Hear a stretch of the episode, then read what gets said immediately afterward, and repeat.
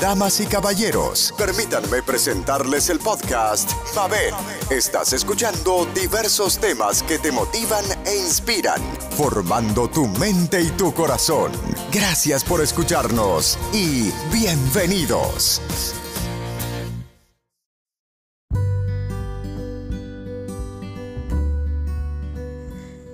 ¿Cuántas veces tienes una persona metida entre ceja y ceja? Porque te ha hecho de todo. Y tú tratas de llevarte con la persona, le perdonas y vuelve con lo mismo, y vuelve con lo mismo. O si no, personas diferentes. Hoy fue aquel, mañana es la otra.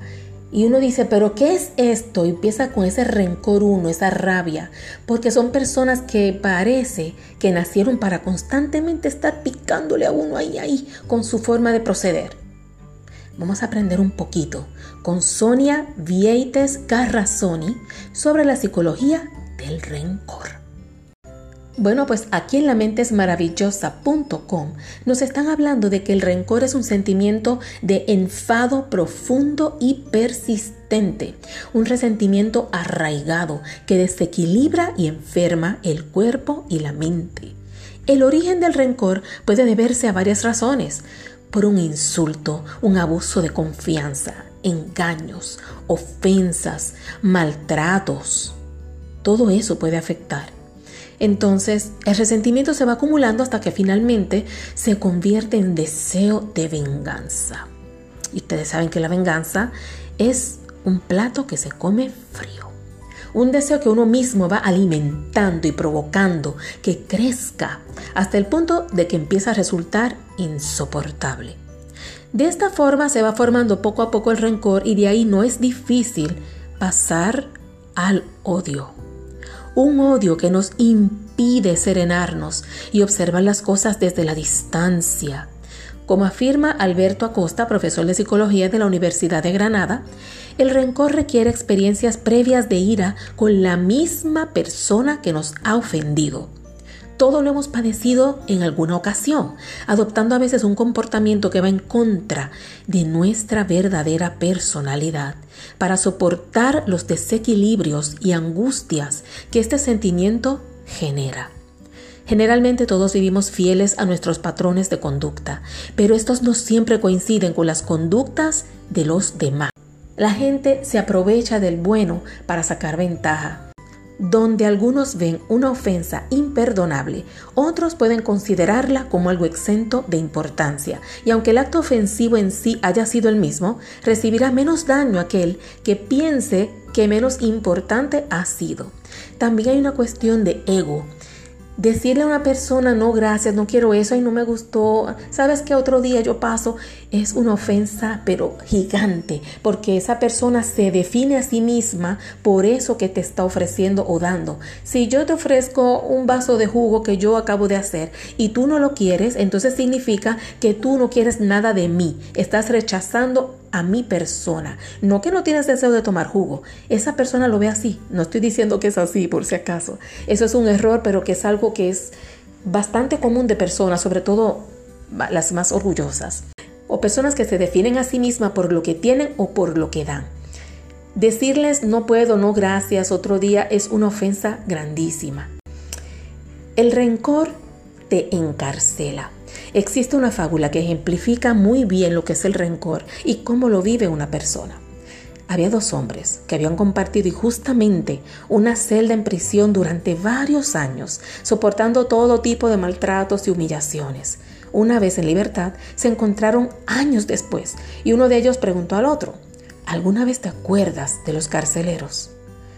Y le contesta el otro, no, gracias a Dios ya lo olvidé todo.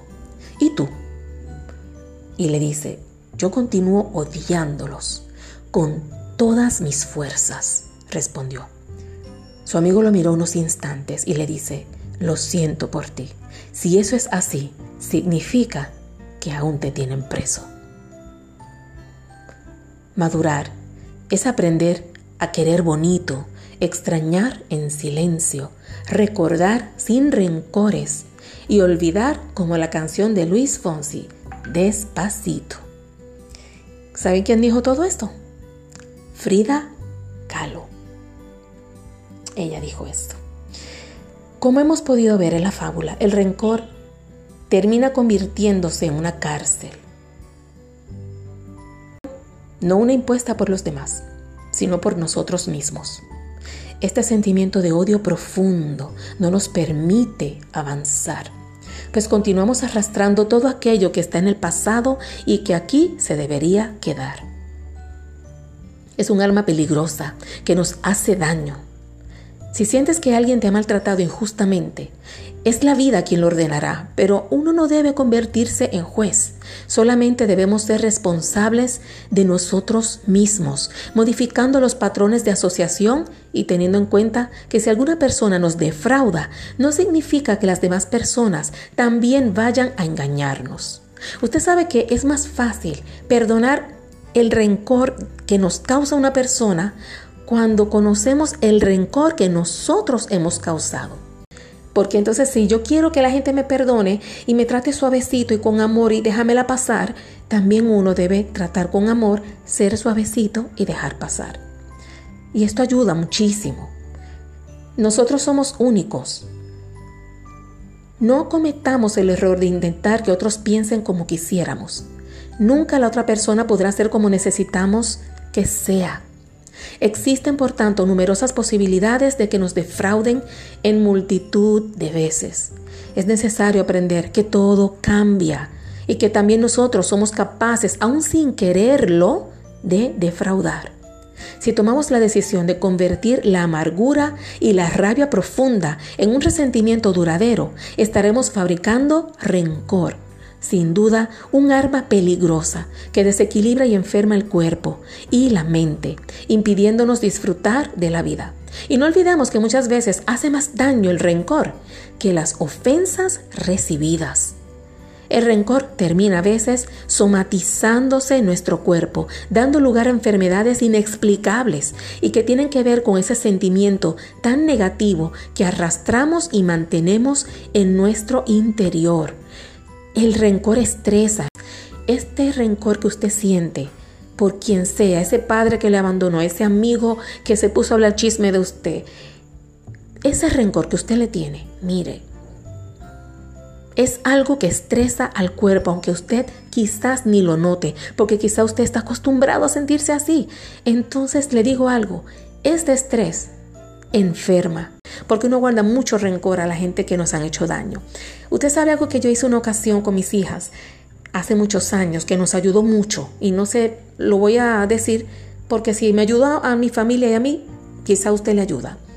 Nosotros fuimos a visitar una vez a mi hermana y cuando íbamos en camino, el auto se me dañó, ya es un auto viejito, y allí un caballero aprovechó que yo estaba pendiente a abrir el motor con un mecánico y ha metido un algún tipo de no sé, de un palo, imagino, que sacó mi cartera al frente de mis hijas. Mis hijas no se dieron cuenta, eran niñas.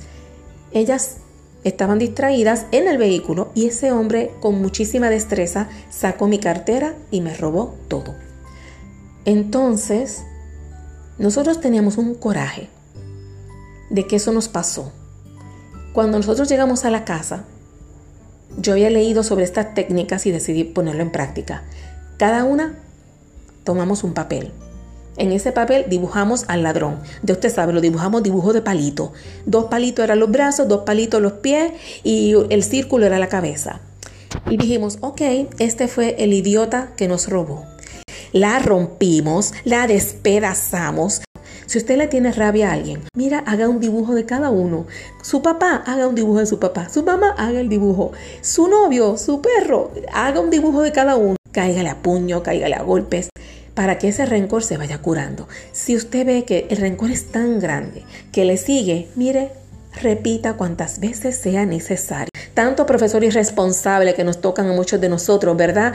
Eso yo creo que nosotros necesitamos comprar un bloque de papel para hacer un dibujo de cada uno porque si no salimos con úlceras. Entonces haga esto porque el rencor lo puede usted botar de esta manera.